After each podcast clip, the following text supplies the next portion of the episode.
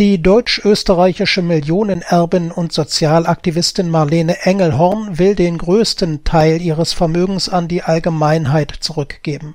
Wie sie auf einer Pressekonferenz erklärte, wird ein auf ihre Initiative gegründetes Gremium mit der Bezeichnung Guter Rat für Rückverteilung darüber entscheiden, was mit den 25 Millionen Euro geschehen soll Sie selbst habe dabei keinerlei Mitsprache, betonte Engelhorn. Allerdings seien verfassungswidrige, lebensfeindliche, menschenverachtende und profitorientierte Zwecke grundsätzlich ausgeschlossen. Ich habe ein Vermögen und damit Macht geerbt, ohne etwas dafür getan zu haben, und der Staat will nicht einmal Steuern dafür, sagte Engelhorn. Zugleich kämen viele Menschen mit einem Vollzeitjob nur schwer über die Runden und zahlten für jeden Euro, den sie mit Arbeit verdienten, Steuern. Ich sehe das als Versagen der Politik, sagte die 31-Jährige weiter. Sie wolle mit dem Gremium ein Zeichen gegen die ungleiche Vermögensverteilung setzen.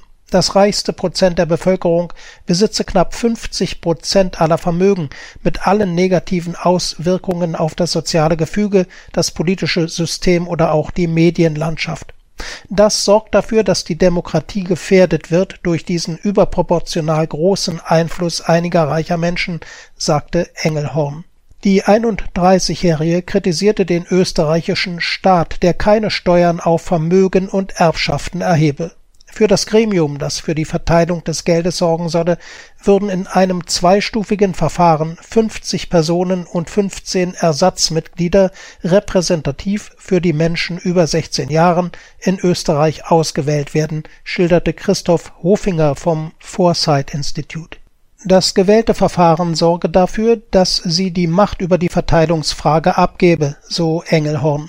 Mit dem Geld, das ihr bleibe, wolle sie die Übergangszeit finanzieren, bis sie ins Erwerbsleben einsteige. Die Millionen stammen laut Website der Initiative aus einer Übertragung von Marlene Engelhorns Großmutter.